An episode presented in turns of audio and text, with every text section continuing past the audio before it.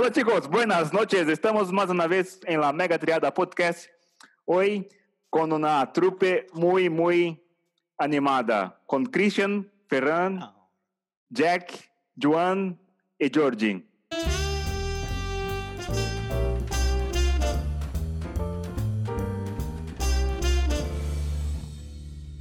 Yo soy Jack, también conocido como José Antonio, y últimamente, ¿cómo me Jack, Ventura, tío, de- por el pedazo de... Jack Ripper. No se puede cortar el pelo, tío, tengo un pelo que te mueres. Jack Ventura. Yo soy Ferran, rápate como yo. Vais rapado y así no tienes ningún tipo de problema. Más barato saldría. Yo soy Jordi, antes o conocido como Wits, o Uh, en, en casos más extremos Snoop Dogg de Bañolas, uh. pero como está Sergi, no, no, no voy a decir nada más. O sea, Ya está, no hablo más en todo el podcast. y hasta aquí Hasta he ahí mi intervención. ¿no? Eh, bueno, yo, Cristian, también tengo una ratilla en la cabeza, como Jack. Y nada, veamos qué dicen los profesionales de Tesla. Cristian 23CM, ¿no? Y el invitado estrella, el invitado especial, el Batman. Tesla Man. Batman. Ha llegado Batman. No Por favor, el redoble de tambor.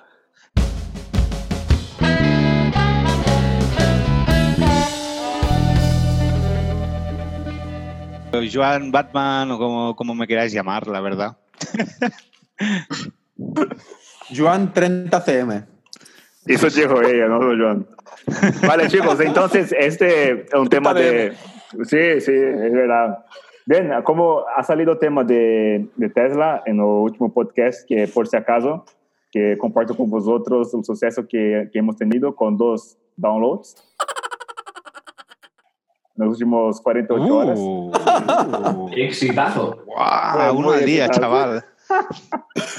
No, de broma, pero- es broma, hay, hay números mejores, hay números mejores. O tema, o tema es que de coches hay una categoría que es coche de Tesla y con este tema de automatización de, de coches, coches inteligentes y con motores eléctricos, además, no es un Prius, es un coche de verdad. Entonces, sí, sí, hemos, hemos convidado... O un invi- Ionic, ¿no? Un Ionic. Exacto, exacto, Eh. que, que hay muchos coches que, que engañan como las, algunas personas. Eh, Hay gente incluso que lleva coches de renting, ¿eh?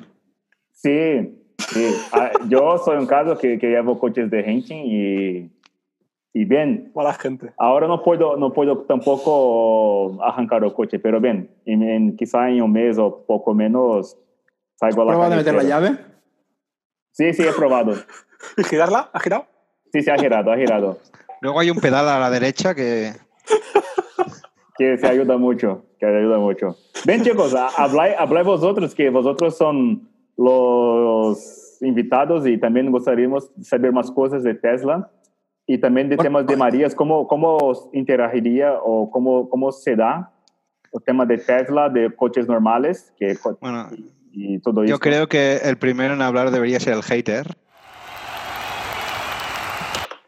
¿No? ah, empezáis. ¿Quién es Yo- el hater yo- aquí? ¿Quién es el hater, Joan? Ah, es ¿quién verdad, será? Es verdad, lo dijo. él. Es, es- es envidia, es envidia. Yo también quiero un Tesla.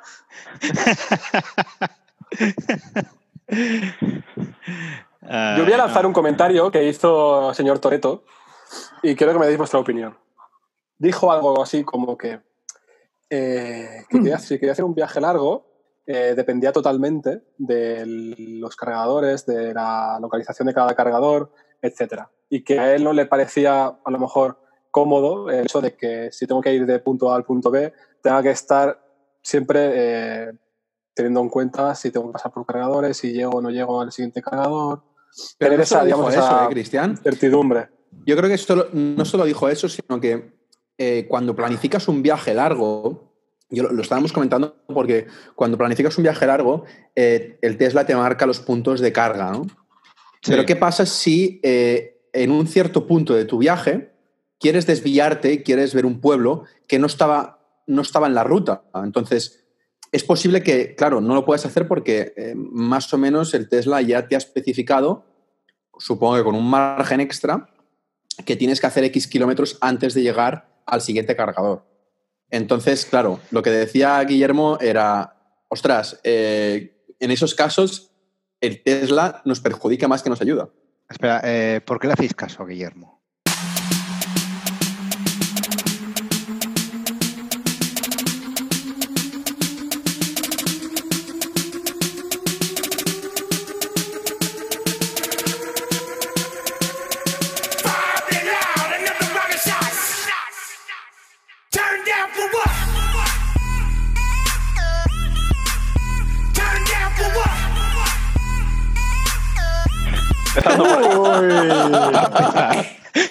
Toreto, Toreto. A ver, a ver, vamos a ver. Eh, a ver, sí que es verdad, ¿no? Que tienes la limitación de, de ir cargando. En un coche tienes la limitación de ir cargando gasolina. Es algo más rápido cargar gasolina, evidentemente. Y tienes Algo más rápido, no. Joan. Joan, es Bastante bastante más. más. Es bastante mucho más, más. sencillo, No es mucho más sencillo. Seamos realistas, seamos realistas. Sí, no, eso es verdad. Meter y sacar en cuestión de tres minutos. El Tesla no. Pues como la vida, como la vida normal, ¿no? Básicamente.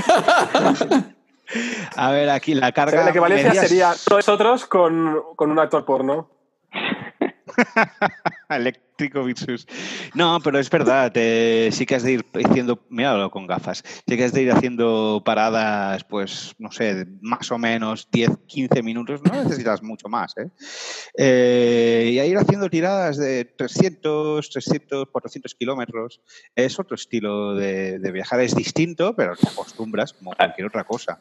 La A ver, realmente su- o supuestamente te recomiendan que si haces un viaje largo así cada dos, tres horas estés parando.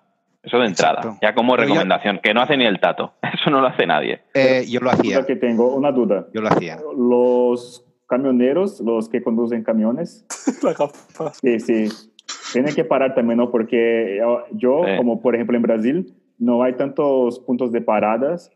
¿Eres camionero en Brasil? Tampoco, tampoco. Me, me gustaría, este es mi, mi, mi sueño de, de, de infancia, en verdad. Me gustaría mucho de conducir camiones, pero no se puede. Y además, aquí yo creo que hay una regla que a cada tres horas, dos horas, tienen que parar, ¿no? Sí. En los camiones no, no sé cuánto es, pero sí, a ver, tiene lógica, porque. En los camiones han de parar cada cierto, sí, cada cierto intervalo y tienen máximos en kilómetros y horas diarias, creo. Vale, Sí. pero una persona, por ejemplo, como nosotros que conducimos coches, también es bueno parar a cada tres horas, entiendo yo. Cada Sí. dos. Dos, Vale. Lo que sí que es verdad que teniendo un coche eléctrico, un vehículo eléctrico, hace que te planifiques mucho más la salida. Es decir, no, Claro, pero lo- ya no te, va- no te vale salir a la aventura. Venga, salgo ahí Eso es lo que saber dónde voy a cargar. Lo, lo que decía Toreto era, claro, que tú, por ejemplo, vamos a, hacer, vamos a hacer un caso, ¿no? Imagínate que tú vienes de Galicia y vas hacia Málaga. Obviamente Málaga porque ya sabemos de quién hablamos. Pero cuando vamos hacia allí, eh, tú a lo mejor te quieres hacer unas cuantas paradas que están fuera de tu recorrido de, Pero- del propio. Entonces, pero lo que- decía Toreto era, ostras, esto no lo puedo hacer, o, o sí lo puedo hacer, o cómo va. Eh, esto actualmente, el, el routing que tienen los Tesla es punto, punto, punto A, punto B. Eh, pero esto es software, eh, pueden actualizarlo en cualquier momento. Y sí que es verdad que yo lo que he hecho faltar es un multi, multi-point navigation, la verdad. Bueno, eso ya te lo dan otras aplicaciones. Sí, Sí, tienes que ir buscarte sí. la vida por otro lado. Pero lo que decías, Ferran, eh, básicamente es que tienes que, si ya vas con la idea de voy a hacer una ruta de Galicia a Málaga y, y ya tienes intención de por el camino ir parándote, pues ya te vas mirando diferentes sitios. Es decir, yo sé que tiro en línea recta, tengo que parar cuatro cuatro o cinco veces, ¿no? Mm. pues si ya estás diciendo, bueno, pues quizá por aquí me desvío, tengo interés para ir a un lado o a ir a otro, pues ya te miras donde suelen haber y te marcas como un, un área de posibles Sí. opciones para cargar. Pero eh, es lo que digo, o sea, Guillermo, Toreto en, en ese sentido lo que, lo que abogaba era, está muy bien todo, pero en un largo viaje no puedo explorar cuando no, quiera. no puedes improvisar sin así al tuntún. Eso Exacto, eso, es lo, eso es lo que decía. Entonces, yo, claro, yo le decía, a ver, ¿cuántos viajes largos haces en, tu, en, tu, en el año? ¿Vale? ¿Y, y Eso cuántos primero. de esos improvisas? Claro, claro. ¿Qué es eso? O sea, yo creo que eh, se quiere buscar la vuelta cuando a lo mejor lo haces una vez al año y en la vez al año haces tantos kilómetros eso de improvisar lo dejas para otro año, ¿me explico? Mm. Entonces. No sé, es, es- a lo mejor es mi creencia, pero... Pero no sé, aparte de todo, pregunta, aparte de todo esto, in- a- asumamos que sí, que es verdad que es un gran problema. Es un problema ahora. Hace 10 años no había ni un cargador, dentro de 10 años habrá 15 veces más cargadores y dejará de serlo, porque en cada ciudad, cada pueblo, habrán múltiples. Por tanto, Sí. es un problema de ahora. Siguen siendo caros, ¿eh, Joan? Han cambiado, la, han cambiado la legislación ¿eh? hace poco. De hecho, en breve las estaciones de, de servicio tienen que tener cargadores eléctricos. Primero empiezan Pero por las que más litros, por las que más litros venden y van bajando. Ya, pero yo soy escéptico en el sentido de que yo veo ahí una divergencia muy grande entre cargadores y cargadores Tesla, la verdad. Bueno. Eh, el, el ratio de carga están a otro nivel. Los únicos que están haciendo algo serio al respecto, pues igual es Ionity, pero van muy lentos, van muy lentos. Pero de Y- cara, de cara a hacer una, una ruta, Joan, teniendo cargadores de 50 o así, te permite salir un rato, tomarte un café ahí tranquilamente, o si quieres incluso, si estás en una zona donde es un pueblo, te puedes dar una vuelta. Sí, no, y cuando vuelves ya tienes que ir al siguiente o ya al siguiente supercargador que quieras encontrar por el camino. No, cargadores 50 kilovatios los veo súper útiles en, en parkings, pueblos y demás, pero ¿qué reís? pero en una gasolinera, áreas, áreas de servicio, 150 como mínimo deberían ser. Poco, a, po- poco a poco. A Pero mí bueno, a lo que me preocupa de los, de los cargadores es que eh, esa energía de lo que, que carga el coche no sea limpia.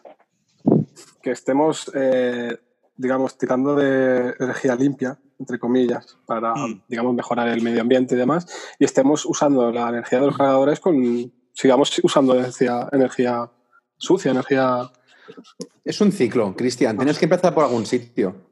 Entonces, al final esto es una cadena. Es decir, si se produce energía... antes- Alguien, alguien decía, claro, eh, está muy bien lo de los coches eléctricos por la no contaminación, pero a la hora de crear y a la hora de destruir o a la hora de reciclar esas baterías, se va a gastar muchísimo más que a lo mejor eh, la vida útil de lo que, de lo que está contaminando un coche, ¿no? Pero es que al final, aunque sea verdad, tienes que empezar por algún sitio. Hay, mu- hay mucha conversación Sí, de cuñado también, ¿eh? De todo esto, del tema de mucha. reciclaje y de si contamina, muchísima. deja de contaminar. Y hay chorrocientos estudios que te demuestran que no. que realmente no, no No, que- que un vehículo que- de gasolina. Incluso usando electricidad que no proviene de energía verde, Sí. solo por la eficiencia que representa el hecho de que sea eléctrico, ya, ya contaminas menos que uno, que uno de gasolina. Sí, porque además, Batman. el link. Batman, el otro día estábamos comentando que eh, los motores eléctricos no son nuevos. Eh, ¿Podrías explicarnos un poco más acerca de ello?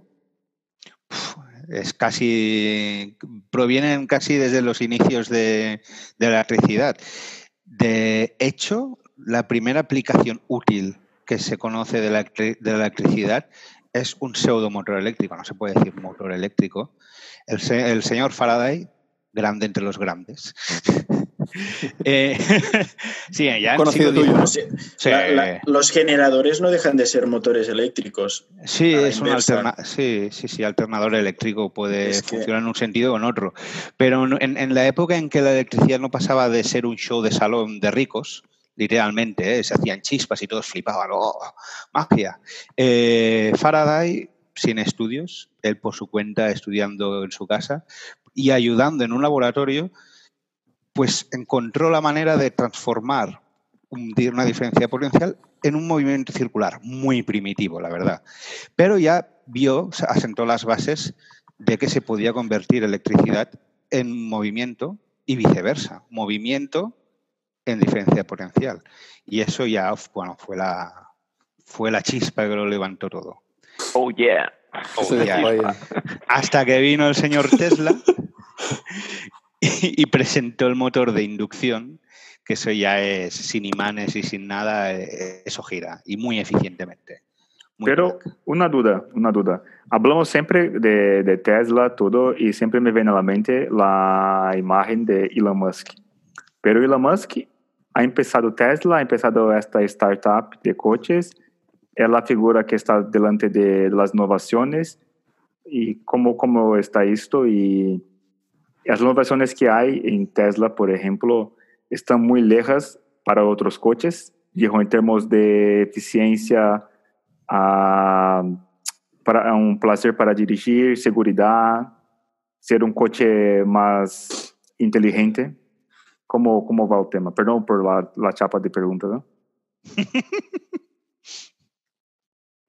Yo no he entendido la pregunta. No sé si puedes repetirla. Ver, Por- hay, por- hay- Vale. estudios, Sí, hay mucha bueno, hay diferencia. estudios y artículos que dicen que van años por delante de, de sus competidores de vehículos eléctricos. Ya Yo he leído van- van cinco años. ¿eh? Es lo que hablamos el otro día, ¿no? Eh, Ferran, de, de Sí. los coches Menos. eléctricos. Que al final, eh, digamos que Tesla es la única que está tirando únicamente con coche eléctrico y por lo tanto están súper enfocados a, a hacer un coche elé- 100% eléctrico y, y digamos que todo lo que hacen es para que sea un coche eléctrico. En cambio, todas las es que no solo, es que no solo el coche Eléctrico. Es que no, no, no es Claro. solo el, el poner una batería y el, el poner un motor eléctrico. Lo, que está haciendo Tesla Es lo que estaba allá. comentando, que, que- que el resto de marcas, eh, digamos que tienen, tienen coches ya, o sea, tienen los coches diésel, tienen coches de gasolina, pero lo que intentan hacer es adaptarlo a un coche eléctrico, cuando no debería ser así. Debería Exacto, ser que, cojas el. ¿Sabes? Que Exacto. Bueno, cojas tiene una explicación. un coche tiene- eléctrico. Tiene no que una adaptes un explicación muy coche clara. a Li- eléctrico. líneas de producción, tío. Al no, pa- al final- al Sí, no sí, sí, partir de cero, al no, al no partir de cero están precondicionados por su legacy. Claro, digamos. tienes una caja de gasolina, de un coche de gasolina, y claro, tienes que adaptar lo que tienes el coche eléctrico dentro de ese coche de gasolina. Entonces, claro, lógicamente la eficiencia no se va a acercar ni de lejos a Tesla. Mm. Es como, es como cuando pasó con iPhone, es lo mismo.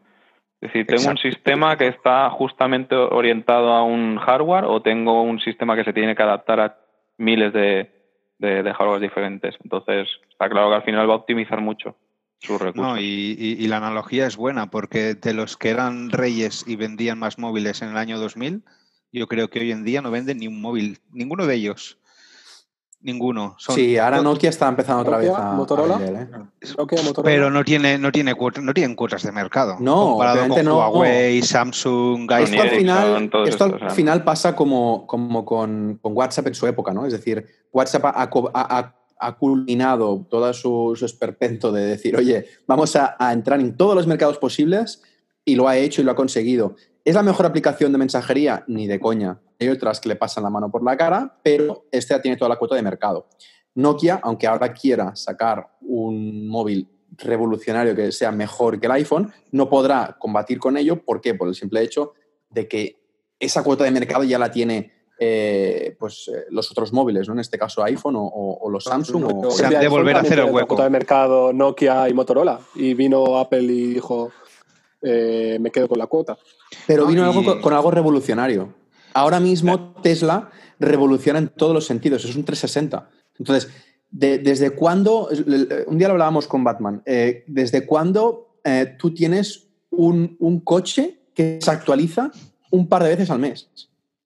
Sí, sí, una locura. Es- llevan, es- llevan, es- ocho, llevan ocho años haciéndolo y nadie, nadie, nadie más lo hace. Han tenido ocho años. Pero, pero Pero, Joan, sí. no, no lo, no lo hacen por- porque, porque a lo mejor no lo han pensado bien en hacer. Pero es que Tesla optimiza el consumo de la batería, ya lo dije en el anterior podcast, el consumo de la batería a distancia. E- Eso Mm. a mí se- es que me explota la cabeza. es una es una locura, tío, la verdad. Eh, Entrando justamente en eso, la- una de las últimas actualizaciones que hay han mejorado muchísimo el consumo fantasma. Es decir, el consumo fantasma básicamente es el que es, es el coche que está consumiendo por el hecho de estar parado. Está parado y pues tiene que haber un calentamiento o el circuito pues tiene- no, no, no se para del todo. Entonces, Sistema de ese consumo, Mm. ese consumo, sí, bueno, incluso sin el sistema de vigilancia, el- ese consumo que tiene ha mejorado muchísimo en una actualización.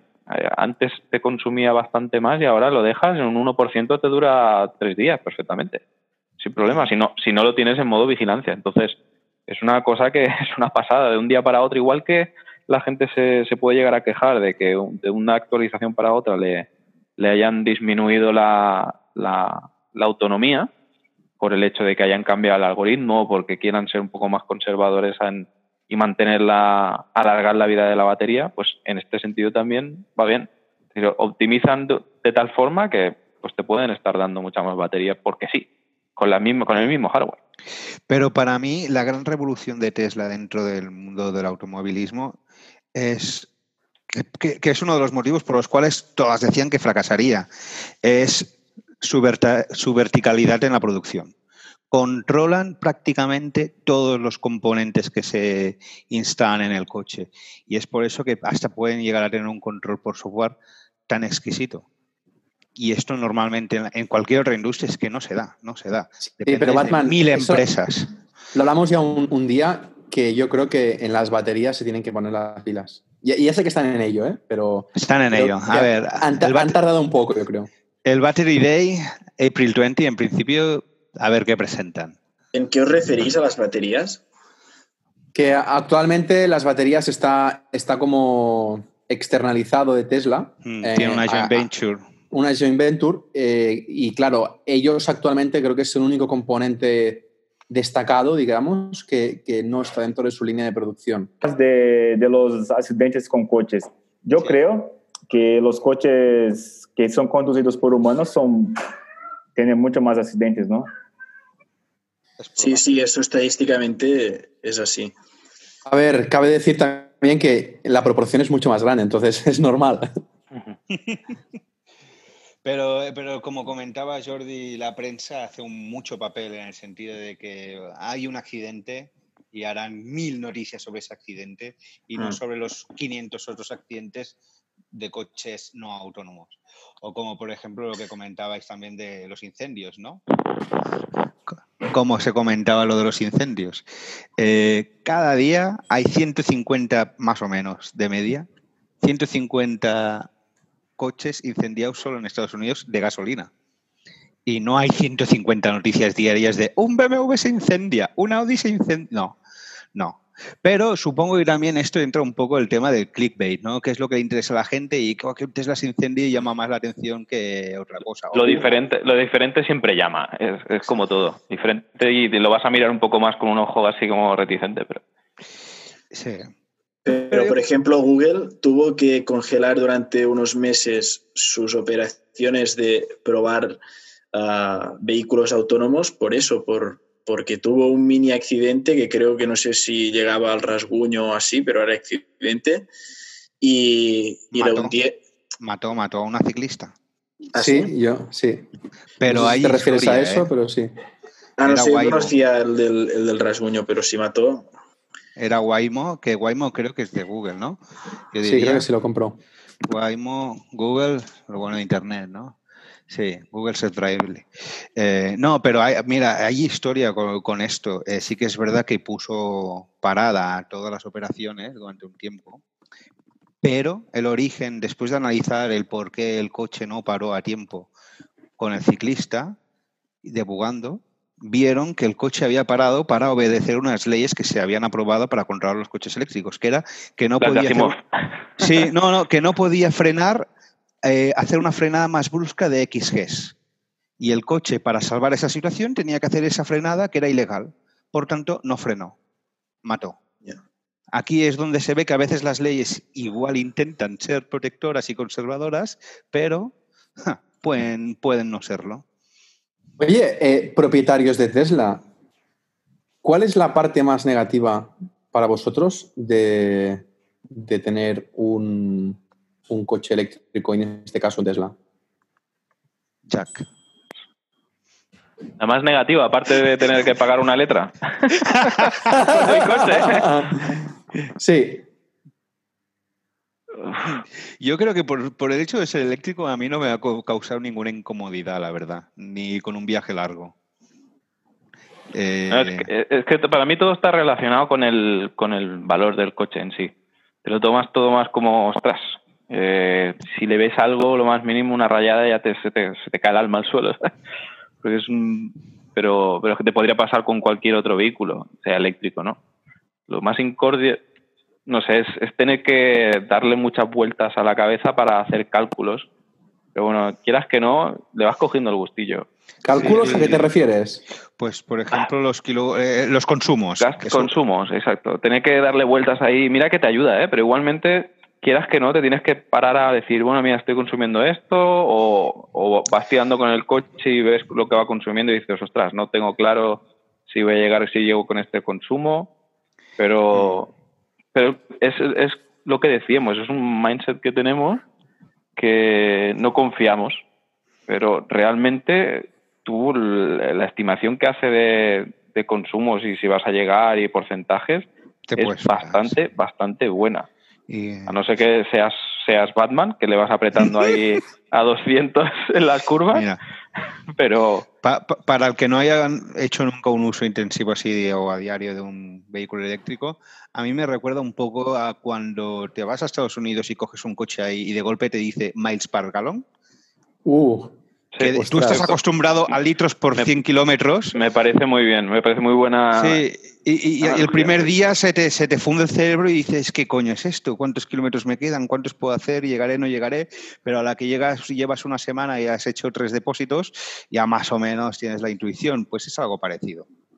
Yo diría que si no, si no te gusta eh, el tema de la electricidad en general o lo odias, no te metas. Porque al final acabas mirándote que si tengo en casa un, un no sé cuánto de potencia, que si tengo que poner un cargador de no sé cuántos amperios, que si regulación dinámica, que si ahora controlo esto, que si lo otro, que si consumos, al final acabas aprendiendo a golpes, ¿eh? pero si eres de los que no te gustan nada, nada, no te metas, porque Yo vas a acabar odiando el coche. Todo esto forma parte de la barrera de entrada inicial al mundo eléctrico. Todo es, parece, hace una nube, un- muy difuso todo, y dices, Buah, pues me quedo con mi Volkswagen Golf. ¿Me explico? Ostras, eh, vaya cambio, ¿eh?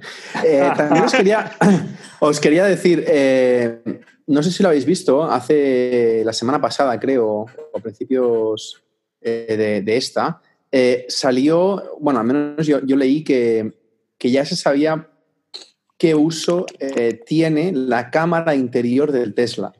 Sí, Mm. fumada buena, ¿eh? Sí, eh, ¿podéis explicar un poco al respecto, quien lo sepa? Uso futuro. De momento. Bueno, sí, usa. porque ahora mismo no se está utilizando, o al menos no lo están, no lo están usando. Y tiene un uso eh, que ya lo tenían previsto hace años, Sí. obviamente, porque no lo hubieran puesto en los Pero hace coches. tiempo, hace tiempo que lo habían dicho, ¿eh? El- La palabra, sí. Hablas sí, de sí. robotaxis, ¿no? Del Exacto. concepto robotaxi. La palabra, la palabra clave es robotaxi. Y ¿Qué es un robotaxi? Para, para aquellos que no lo sepan. es, el que te lleva a casa cuando estás borracho. sí, es lo que más miedo les hace a la industria clásica del automovilismo, porque puede cambiar el concepto de ownership del coche. Y eso les da pánico. Les da ¿Pero mucho qué es exactamente? Exacto. Robotaxi, básicamente, eh, Tesla dijo, vale, eh, yo estoy desarrollando un sistema de conducción autónoma, eventualmente será de nivel 5, 6, sin necesidad de que haya un humano detrás supervisando. Eh, cuando, cuando tenga eso, ese, ese ¿qué, qué me habilitará a hacer? ¿Qué nuevos mercados me abrirá? Entre ellos, pues mientras yo estoy trabajando, en vez de aparcar el coche en el sharing. parking del trabajo, sí, eh, dejo el coche en la calle y el coche, mientras yo estoy trabajando, pues va haciendo servicios. Va a buscar a este en el punto A, lo deja en el punto B y va, va cobrando. Va, cobr- va- va- va- va cobrando carreras. Una parte del beneficio se va para el propietario y otra parte para Tesla. Vale, pero Para- un momento, un Para, momento. para el chulo del co- uno para el chulo del coche. Un momento. Y la cámara es para controlar a los de dentro. Claro, pero dos preguntas aquí. Primero, ¿qué porcentaje, o sea, se sabe el porcentaje que irá para Tesla y porcentaje para, Esto- para la persona? Esto lo comentaron en el Autonomy Day, pero yo creo que es muy orientativo hasta que no. Vale. Pero la, la- la segunda pregunta es, claro, o sea, eh, me estás diciendo que yo me tengo que gastar 60.000 euros en un coche para que otro lo pueda utilizar mientras estoy trabajando y Si que tú se la puedas quieres. piñar. Si tú quieres. No, pero no Sí, lo pero- conduce, ¿eh? Conduce el coche. Ya, pero me- tengo que el estar, tengo que- que, tengo que fiarme 100% de que Tesla y tu- su tecnología funcionará tan bien como para que esos 60.000 euros que me ha costado el coche, eh, durante mi trabajo, mientras estoy eh, produciendo dinero para, para- a cambio de tiempo, trabajando para otro o incluso para mí mismo, eh, pueda llegar a, est- a estamparse por, por razón A o E, porque puede ser por un fallo de Tesla o puede ser porque viene una moto y se empotre contra el Tesla. Eh, si yo no lo hubiera sacado y estuviera en mi parking, obviamente yo no lo hubiera, En ese no lo hubiera aspecto- expuesto. En ese aspecto comentaron que Tesla se lleva una parte, pero ofrece ahora una garantía. No, ent- 100%. no entendí lo de la parte, Joan. Eh, Tesla se quedará una comisión de lo que el coche gane mientras está haciendo servicios. Esto es una, esto es una brutalidad. Tú piensas que ahora tú estás diseñando un coche y ya nada más, nada más sacarlo, que lo han sacado con la cámara, ya has pensado en un modelo de negocio para el futuro, para, para ir ganando dinero en base a la flota, por si, algu- si alguno de tus clientes quiere ponerlo en modo flota. Claro, tú es, es una pasada eso. Tú ¿eh? haces el cálculo. eh, un 5% de los usuarios eh, lo añadirán a la flota. Eh, cuando esto esté, ¿cuántos Model 3 habrán? ¿Dos millones? ¿Cuánto Bueno, es el eh, 5% de dos millones de coches? Yo me refiero a la, a la Y- compañía en sí, pensar ese negocio. Claro. Bueno, es- yo, yo ya, eh, claro, la, la- la segunda la tercera Mm. pregunta sería, ¿cuántas cosas Tesla ha pensado Ya ves. en- de antemano y que después por software lo va, lo va activando?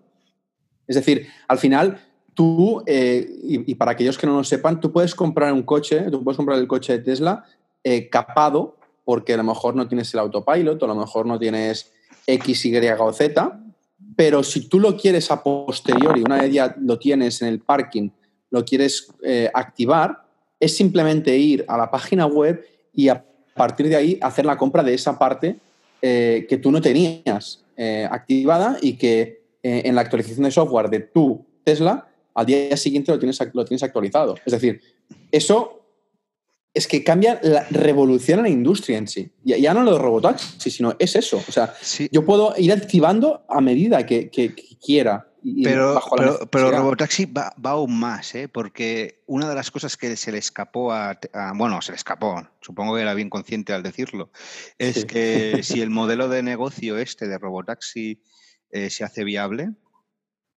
y funciona bien, eventualmente Tesla dejará de vender coches. ¿Por qué? ¿Por qué motivo? Porque si tú, ellos estiman que con un, si tú añades tu coche a la flota, puedes ganar unos 30 mil dólares al año. Dos años tienes el coche pagado. A partir del tercer año ya estás ganando 30 mil euros. Eso, yo no sé de inversiones, pero es muy buena inversión. Es muy buena inversión. muy buena inversión.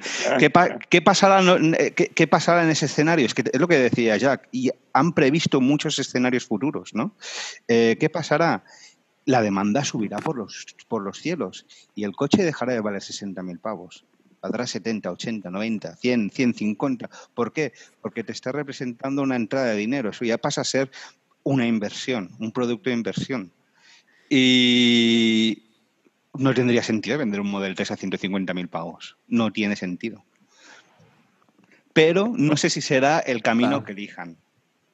Pero a, a lo mejor, dado, dado los robotaxis, a lo mejor eh, empieza una línea de negocio que, que puede externalizarse en el sentido de que muchísima gente, ya no, ya no mm, gente de Tesla, sino propietarios, se comprarán dos, tres, cuatro coches y los pondrán en- en- a funcionar. Es decir, sí que podrá ser una inversión y que tendrás que fiarte de que el, el software de Tesla lleva bien los coches, pero aquellos que hagan la fuerte inversión les saldrá cuenta porque estos robotaxis funcionarán de forma autónoma. Y, y de hecho, Joan, eh, puede ser eh, que un día hablamos, habla, hablásemos, porque me suena mucho esto de, de haber hablado contigo, eh, que habían puesto una parte en la página web de Tesla para poder entrar y ver eh, cosas de, relacionadas con más de un coche, como, como una flota. ¿Tú te acuerdas que un, un día lo comentamos esto? Sí, eso si vais a la página de Tesla, ya tienen una sección para flotas, que entiendo yo que es para empresas.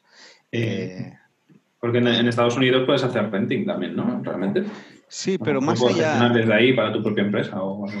Claro, Yo creo que están haciendo ese camino ya solo para- Eh. no solo para robotaxis, sino para los, los camiones. Es decir, para, para que tú puedas tener como empresa de transporte, ten- puedas tener camiones Tesla y puedas saber al segundo casi, bueno, no- no al segundo, pero cada 10 segundos, eh, dónde está tu, tu camión, cuánta carga tiene, cuánto, cuánta batería les queda y, y más o menos la previsión de, ¿Y de dónde llegada, están? Eh, control de flotas, control de flotas. Pues, por ejemplo, eh, las, las empresas que alquilan coches, estoy seguro que llevan algún dispositivo dentro, pues para controlar qué se le está haciendo al coche, dónde está, el estado y demás.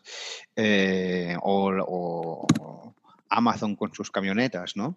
Eh, les instalan adicionalmente hardware para monitorizar eh, ese coche dentro de su flota. Eh, Tesla este hardware y estas capacidades, software ya lo lleva dentro, pues Tesla lo ofrece. Tesla lo ofrece y por lo visto, yo no he visto cómo funciona aún, pero en la página web lo ofrecen. Hablan de flotas y supongo que sería por eso. ¿Qué te pasa, Cristian? Estás como la maja desnuda pero vestido, tío. Yo creo que se ha echado una siesta, tío. Le hemos pegado la chapa con el Tesla. No, no, está, está chulo. Y, y una cosa que, que me gustaría de saber, que hace, cuando he, he empezado a trabajar en Roche, yo me acercó al ferrocarril, eh, la diferencia de, de sonido del coche es brutal, ¿no? Porque estamos acostumbrados a mucho ruido y, y que Joan en tu momento tenía un Ioniq, si no me, si no me equivoco, era otro mundo. ¿Y cómo, cómo se acostumbra con ese sonido que no hay? Eh, ¿Si siente falta, eh, echa de menos sonido anterior de un coche a combustión o no? Para nada. Correcto. Yo, yo no sé tú, Joan, pero a mí me, ha- me han pasado situaciones muy, muy curiosas. Que yo me he tenido que parar con el coche para no atropellar gatos y palomas. Es una situación muy curiosa porque... en- en Pues no, nuestra- pero, pero los gatos ya lo hacen, ¿no? Se esperan a que vayas a cruzar para cruzar ellos. No, pero no se enteran, no, pero no se En enteran. situaciones, normalmente tú pasas y, y acelera, ¿no? Pues el, lo el tema es que el, el gato sale y tú vienes con el coche detrás y el gato va andando así de espaldas al coche y no se debe notar algo, algo ya cuando estás a punto de darle, mira así dice. Y se va un poco más rápido porque tampoco sale con... No tiene miedo. Es una pasada. Y lo de las palomas es igual. Las palomas Sobre todo están ahí palomas, sí. acercas. ¿No añadieron, ¿No añadieron un sonido para cuando ibas a menos de tanto? Sí, menos de velocidad. 30. En de Estados 30. Unidos está, ¿verdad? Y aquí, y aquí. ¿Aquí? Yo no lo he ¿Estás escuchado. Yo no lo he escuchado, pero se supone que es, que es obligatorio. Porque, Aparte porque de- vais dentro, ¿no? Qué suerte, que no lo tenemos, tío, porque llevar un Omni es muy raro. ¿eh? No, Bueno, decían que podías poner y personalizar el sonido que haría el coche, ¿no? Esto lo dijo por Twitter. Aún, aún no se sabe, pero lo quieren Estaría hacer. genial, ¿eh? ¿Qué O sonido que le pondríais? O que grite a la gente. La banda, sonora de, la banda sonora de Fast and Furious, tío. Yo pondría, yo pondría el vídeo de APM de Se ha matado Paco. Se ha matado Paco. Así continuo, se ha matado Paco, se ha matado Paco. ¡Oh, qué potencia! ¡Han colgado la pelota! Estamos para arriba, al lado, de, al lado de las flores amarillas. A ver, buscando una pelota porque es que el ayuntamiento esto es una vergüenza. Es una vergüenza como no tienen la- la- la- la- los exteriores del campo, vamos. ¡Más para arriba, Paco! Hombre, por Dios, que, que un balón vale, vale más de 20 euros, hombre. ¿Ves cómo estaba yendo? Yo te dije. ¡Bien, Paco, bien! ¡Bien! Sí, señor, sí, señor. ¡Cuidado, Paco! ¡Se ha- se ha- matado Paco!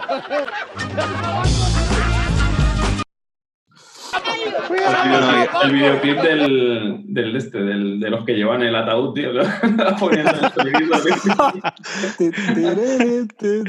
Sí, rollo que así en flojito la música y como, como el tío no esté al tanto del coche y, a ver, el coche no lo atropellaría, ¿no? Pero que de golpe le pusiera la música todo el rapo ahí, rollo, te vas a matar.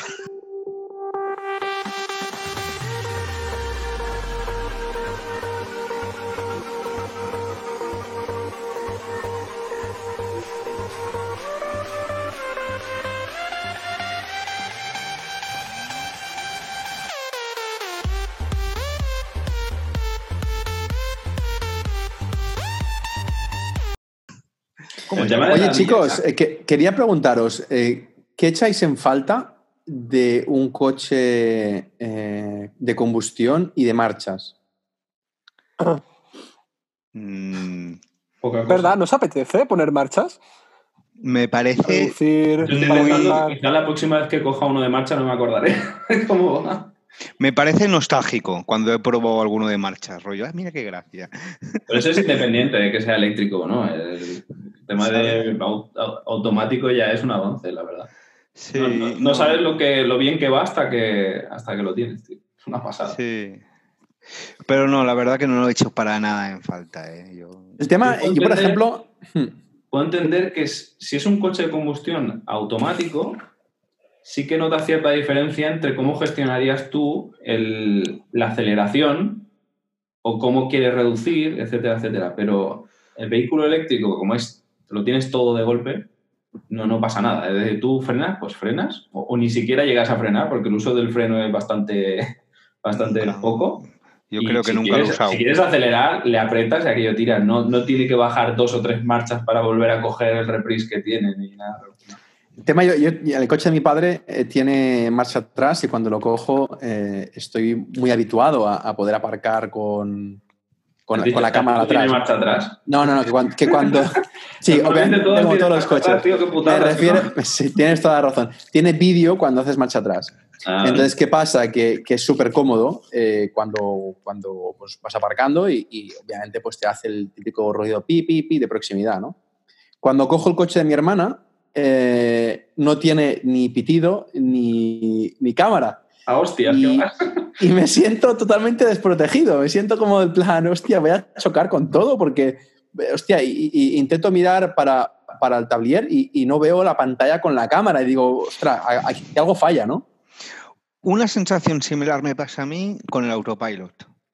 En el sentido del autopilot, pues parece que se, se- se encarga de muchas cosas y cuando te acostumbras dices, bueno, pues se podría sobrevivir sin. Pero cuando pillas un coche que no tiene ningún tipo de ayuda de conducción, ni cruise control, ni LKs, Lane Keep Assistance, ni nada de eso, y eres consciente que el 100% del control del coche está en tus manos, a mí me cuesta 10 minutos acostumbrarme. Al principio estoy todo cagado ahí, mierda, estoy conduciendo yo. A mí me pasa, ¿eh, Jack? No sé, igual es que con el Ionic ya me daba LKs y cruise control y ya te descargaba bastante de parte de la conducción. Y no sé, después de muchos años, cuando vuelvo a pillar un coche normal, si te gusta conducir, al final eh, lo vas llevando y quieres, no sé, decir, a mí, a mí, yo, de hecho, ahora con el tema del confinamiento, yo echo de menos conducir. Y sí que utilizar el cruise control, pues sí que es útil. Pero a lo mejor yo, de la, la utilidad que le haya dado al, al autopilot que no he pagado, es bastante, bastante poco. En autopista me refiero, ¿eh? que vas a 120 y Sí. has de estar más atento. Claro, en, en carretera no, es que no lo llevo nunca y, y no lo- tampoco lo llevaría. Me gusta conducir por carretera, Exacto. digamos. Jack, no has pagado por el autopilot. Nada, que va, que va. Actualmente, ¿cuánto, cuán- ¿cuál es la diferencia de comprarte un coche con o sin autopilot, económicamente 6.500, hablando? 6.000. Sí, yo creo que ya van por los 6.000, 5.500, 6.000 o así. Sí, Que lo ya vas- cuando 6.000 estás euros por- un vehículo así de caro son, es por, por algo que Es pasta. realmente todavía no está habilitado al 100%. sí, realmente yo creo que nadie más lo hace esto. y es un caso digno de estudio, ¿eh? Os iba a, os iba a preguntar, eh, más o menos, ¿cuánto tiempo eh, hace que tenéis el coche? Más o menos. Tres meses. ¿Tres meses? igual, si, si yo lo cogí al día siguiente que Joan. Sí, sí. O sea, que más o menos cuatro meses. En esos cuatro meses, ¿habéis notado que el coche con las actualizaciones ha mejorado? Y, y- y en el caso de que sí, ¿qué partes ha mejorado? Porque yo me acuerdo que, que probamos el coche de Torpedo hace ya, ¿cuánto? ¿Un año? ¿Un año? ¿Hace un año? Me he perdido muchos, muchos motes, ¿eh? Me cago en 10.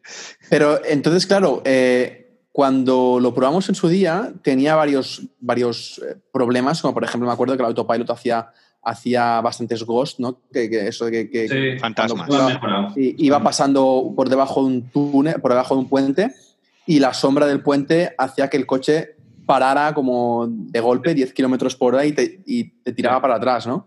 Eh, y, y con el tiempo lo han, lo han ido mejorando. Eh, ¿Habéis encontrado cosas de estas vosotros en estos cuatro meses con las actualizaciones? ¿Mejoras sustanciales que digan, ostras, esto sí que ha mejorado, esto... Claro, yo, a ver, eh, excluyendo el autopilot, son mejoras muy sutiles. Mm. Eh, al ser incremental poco a poco, pues de actualización a actualización tampoco notas un gran cambio. Eh, pero cuando miras un año atrás, dices, hostia, sí, ha evolucionado bastante. Eh, no sé, de, O sea, no yo sé creo que donde más se notará, ¿no, Joan? Es en el- la parte de la conducción autónoma. Sí, ahí, Ahí se ha donde sí notado. que mejoran muchísimo. El otro, como dices, son, son mejoras de que se ahora añado el visualizador de vídeos, que si ahora te permito Mm. ser más eficiente, que si no, pero ahí es donde Mejor. se más. Sí, que si ahora mejoro, ahora lo- los limpio parabrisas harán un poco mejor. Los Ghost, yo casi no. Igual he tenido uno en tres meses. Cuando antes en julio, cuando, cuando- en julio del año pasado, que lo probamos con Torpedo, eran tres en una carrera, ¿sabes? En una vuelta nos, nos lo hizo como tres o cuatro veces. Eh, pero el autopilot en estos tres meses, yo cre- y es donde veo que están esforzando más, se están esforzando más para, para mejorarlo.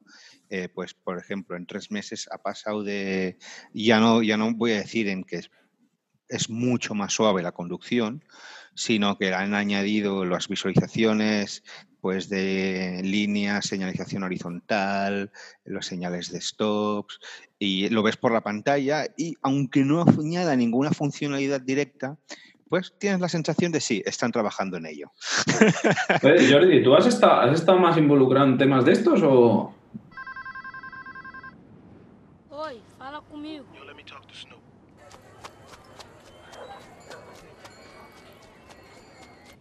Snoop, telefone.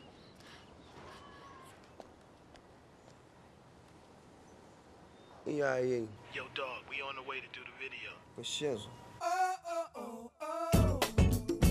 Yo estoy involu- involucrado en la parte de las telecomunicaciones. O sea, es como la parte de tema autopilot, o sea, la parte grande, la que todo el mundo ve, sería la de computer vision. Y entonces la no tan, bueno, que no se nota tanto, pues sería la de, la de comunicaciones. Claro, ¿qué opinas ah, con respecto a esto? Una de las críticas que hace Elon Musk eh, es que el coche ha de ser capaz de pilotarse autónomamente independientemente de sistemas de terceros. Es decir, que si el- la comunicación entre la señal de rojo del semáforo y el coche peta, el coche No, ha sí, de sí, poder eso es- parar eso igualmente. sí. entonces, entonces, si visualmente ya garantizas que el coche ha de parar sí o sí, ¿para qué necesito añadir complejidad tecnológica al sistema? No, pero no, no es una no es complejidad tecnológica al sistema, es, es un añadido que, que aporta más cosas. Por, por ejemplo, ah, com- Computer Vision es como sustituir tus ojos, o sea, que el- eh, es incluso mejor porque pones ocho cámaras en el coche, tienes todo, todos los ángulos de visión cubiertos y a partir de aquí sabes lo que tienes más, cer- más cerca, por ejemplo, coches que tienes a 50 metros, lo que ves hoy en día tú con los ojos. Pero con las, con las telecos lo que puedes hacer es que el, el coche sea capaz de, ves- de ver mucho más allá o incluso sincronizarse con el semáforo o incluso, incluso sincronizarse con los otros coches. Por ejemplo, tú imagínate que, que entra tu coche, entra en la autopista y tú quieres ir a 200. Pues los coches todos hablan entre ellos y los que son capaces de ir a 200 se ponen más a la izquierda y van uno detrás del otro perfectamente sincronizados. Esto no lo haces con, con solo Computer Vision. Hace falta que los coches hablen entre ellos, sincronizarse. Ah, y hay multitud, o sea, mogollón de aplicaciones que se pueden hacer, desde las glorietas, o sea, optimizar completamente las glorietas, que nunca, o sea, que tu coche no se tenga nunca que parar para ceder el paso, que sencillamente 50 metros antes ya avise que va a entrar en la glorieta y los coches calculen toda su trayectoria y todos se adapten para que tú, puedas entrar y así no, no gastar más, más energía en tener que ceder el paso. Ah, bueno, ahí, ahí te puedo pasar cosas. Sí, no, yo, yo el, valor, yo el tema de la- real, el exacto. tema de la glorieta, tú, eh, al final la glorieta es la que te llega la información, no el coche.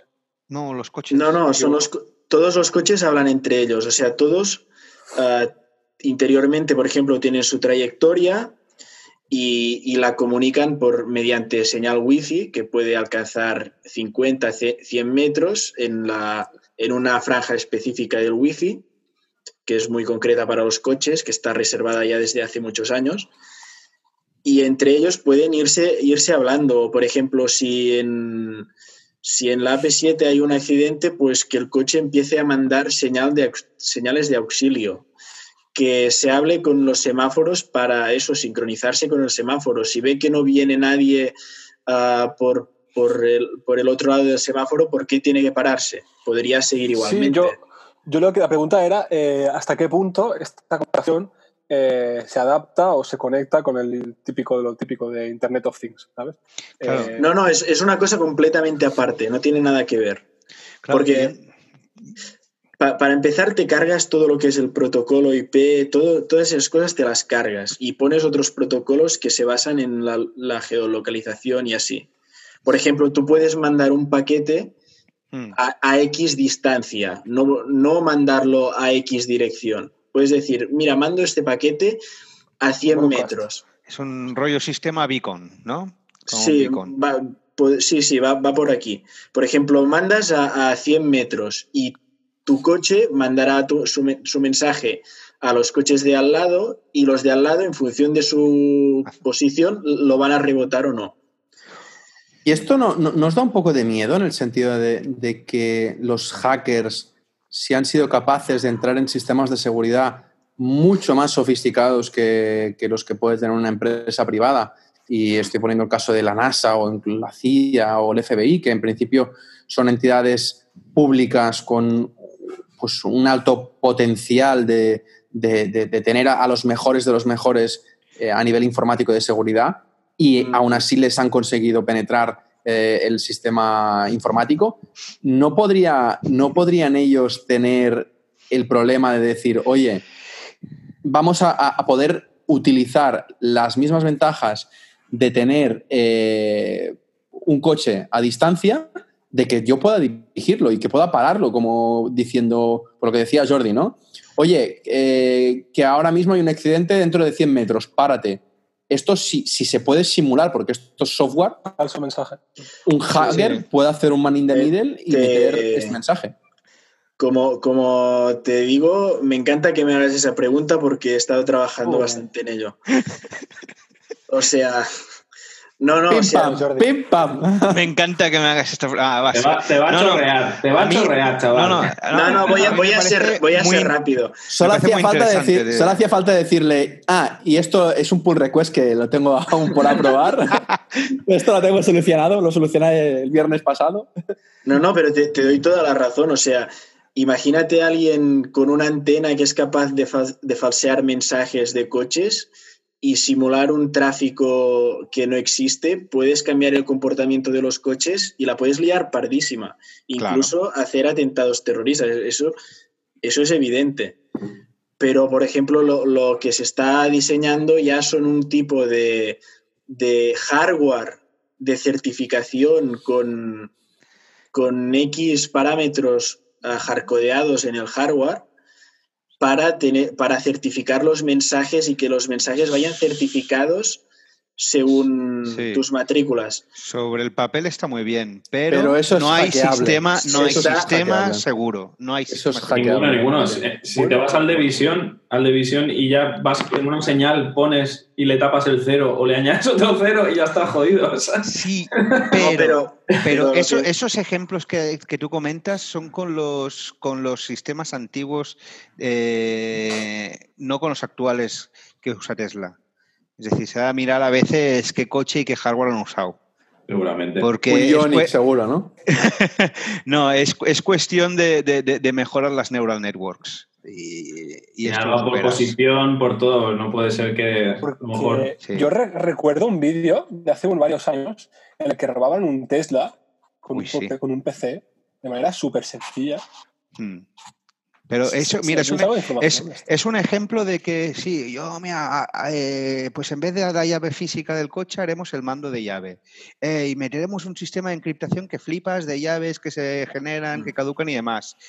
Y, aun muy seguro que sea, lo que hacía el vídeo que dijiste tú, sí, básicamente se iban al lado de la puerta donde creen que está la llave del coche, rebotaban la señal, la aumentaban y encendían el coche y lo abrían.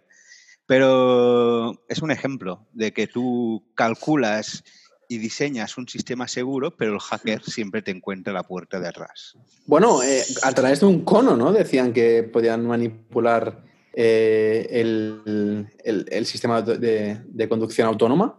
Qué cosa que me sorprendió, porque Un ponías cono. un cono, un cono Pero- en medio de, de una carretera y el Tesla eh, tenía que solucionar eso y a veces no, lo solucionaba de la mejor manera. Es decir, el, el sistema tiene que pongamos el caso, imagínate que vas por una autopista 120 y te encuentras un cono en medio del, del carril. O hay dos conos, uno en el medio del carril de derecho y en otro en el izquierdo. Tesla de decidir qué ¿A hacer. ir? Pasar por delante, o sea, atropellarlo, ir por la derecha y por dentro de lo- por el centro de los dos conos. Tiene que decidir. Es decir, ese tipo de actuaciones eh, las estamos exponiendo al algoritmo de Tesla, en el cual eh, no, no sé hasta qué punto ha podido probar todas Pero- las situaciones y poder decidir eso. Farran, Farran, ¿tú, te, tú, por ejemplo, te fías del tráfico aéreo? ¿Tú cuando subes en un, en un avión estás, estás tranquilo de que, de que se va a comunicar bien con los, lo- los controladores aéreos?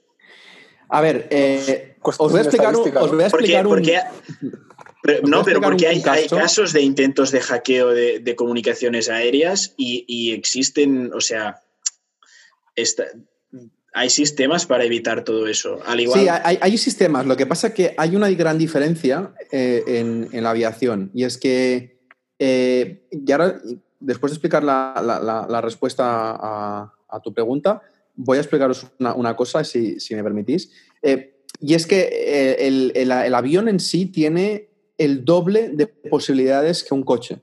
Bueno, de hecho no, tiene muchísimas más. ¿Por qué? Porque el avión puede virar hacia arriba y hacia abajo. El coche solo puede hacia la derecha y hacia la izquierda. Es decir, en el caso de que se encuentre algún... algún Molaría que el bote, ¿eh? Pup. No, no, pero, pero claro, o sea, el Tesla solo puede decidir derecha o izquierda, no puede Pero- ir para arriba o para abajo. ¿Me explico? Entonces, Pero- el, el- el avión, en el caso de que vea otro avión, manualmente puede accionar el piloto hacia abajo. ¿Me explico? Otro- otros casos, ¿tú te fías de, de cuando usas, por ejemplo, el Visum o, o la Caixa o, bueno, la entidad bancaria que uses? O el Zoom. o el Zoom. A ver, están eh, grabando, robando el contenido. Son, son, sis- son sistemas que quedan trazados, entonces, a malas, a posteriori, no dañan, o sea, no dañan la integridad física de nadie, pero un coche daña la integridad física personal de una persona y puede llegar a matar. De hecho, lo que, lo que os iba a explicar antes, eh, yo un día fui a, fui a Holanda y estuve desde, desde el aeropuerto del Prat, estuve durante un largo rato antes de despegar y, el piloto nos anunciaba de que por, por, por falta de visibilidad en, el- en la, en la pista de aterrizaje no podíamos despegar del Prat y cosa que me sorprendió. Dije, joder, yo he viajado a muchos sitios con, con niebla y tal y, y no había ningún tipo de problema. Al cabo de media hora, tres cuartos, o una hora, no me acuerdo, salimos hacia, hacia Holanda y cuando estábamos a punto de, de aterrizar, el piloto nos dice, a, a 10 minutos de aterrizar, nos dice, estamos dispuestos ya a aterrizar, pero eh, que sepáis que el avión aterrizará 100% automático, 100% ¿Esto os solo. dijeron? Nos lo dijeron, claro, y a mí me acojonó vivo, porque dije, yo no sé si, si esto lo, o sea, eh, lo he vivido antes, porque eso obviamente no lo sabes, porque lo que pasa en cabina no lo sabes. Pero tengo que decir que aún así, ante, porque cuando llegué, aterricé, eh, aterricé y estaba en la, me acuerdo que estaba sentado al lado de la ventanilla y pude ver que hasta, hasta 10 metros antes de tocar el suelo yo no veía nada. Hasta en- entré en una nube que, que esa nube pues tenía visibilidad cero. Es decir, ya estábamos tocando la rueda del, del- del avión a- al suelo y era cuando veía el suelo. Antes, 20 segundos antes, no lo veía. Entonces yo no me puedo imaginar cómo un piloto en esas circunstancias puede aterrizar. Y tengo que decir que fue uno de los aterrizajes más, más eh, ligeros, más, más eh, sin, sin ningún tipo de, problema que he estado nunca en aviones. Mira que he cogido aviones. En ese sentido, te doy la razón, Jordi, que, que realmente cuando, cuando nos fiamos de las máquinas, si las máquinas funcionan bien y sin ninguna interacción eh, ex- eh, externa, funciona de puta madre. Como decía Joan, sobre papel todo va bien. Eu Pero- decía isto. Pero el tema es que eh, no todo lo pueden controlar. Es decir, sobre el papel va va bien porque la máquina ha sido puesta eh, bajo presión sobre esas Pero es que eso características. se hace. O sea, Sí, yo pero- lo que pero- hago en un laboratorio es poner bajo estrés al sistema. Sí, pero tú pones sobre, eh, lo que digo, tú pones en estrés el sistema cosas que tú puedes saber que lo pueden estresar. Pero un hacker siempre irá a buscar algo Sí. que en el laboratorio no se ha ido a, a- a probar. Y eso es lo que digo, que, que- que Sí, por sí. eso el estrés está muy bien, pero es imposible, porque matemáticamente es imposible, que tú puedas probar todas las posibilidades. Eh, Y, y lo que quiero decir es que hay tanta gente tan cabrona en el mundo que irán a destrozarte el sistema por A, por B o por Claro. Z. Y si no, empezarán con los números. ¿Me explico? De Sí, hecho, sí, pero Tesla, si no, si no me equivoco, está- regala un coche, ¿no? En el caso de que te petes la seguridad. Un millón de dólares creo que dan, sí. Un pô, millón- mejor aún. Sim, sim. Chicos, agora para, para encerrar o tema. ¿Es posible instalar algún tipo de aplicación en Tesla? Es decir, yo sabemos que hay Spotify, creo que hay una cosita más, pero algo que si tú estás en una carretera, en un viaje para ir mirando, no lo sé, el vídeos. Sí. Eh, Aplicación no. Satisfyer. No, no es posible. No, no, no, no de momento. Viene con lo que viene y no puedes a- añadir software. Eh, oficialmente, sé que puedes hacer un routing del coche igual que hacer routing de un móvil iPhone o un Android. uh, y es un sistema Linux, básicamente. Así que si tienes acceso al sistema, hasta puedes activar las características que solo se ofrecen a, Autopilot. Sí. Aunque tienen maneras de detectarlo. Y se ve que en caso que detecten que has hackeado el coche, pues entre otras cosas te banean de la red de superchargers. Estupendo. Es decir, te dejan. ¿Qué dices? Ya, hasta que se salten el sistema de detección de hacking. Eso es lo de siempre. Vale, chicos. Entonces, eh, gracias. No. sí, mi hijo. Sí, mi hijo. Es- Estoy escuchando unas voces Sí, mi hijo. que está- extramundo. No, Ah, no. es tu hijo. Vale. Mi hijo, sí. Chicos, entonces, creo que cerramos por aquí. Tenemos una hora y media de papo, de, de, de charla. y- ¿Papo? De Dios, menuda, menuda chapa. ¿Esto lo va a escuchar alguien? Sí, No. Creo que no. Eh, no, creo que sí, porque ya tenemos, creo que dos downloads. Eh, Esas son las novias, las novias de, de Jordi Marías y de, y de Batman, seguro. Seis personas haciendo podcast y dos descargas. Más triste no puede ser. no, no, Nosotros mismos lo escuchamos. Es sea, como aquel partido político que se presenta y solo tiene un voto, ¿no? no,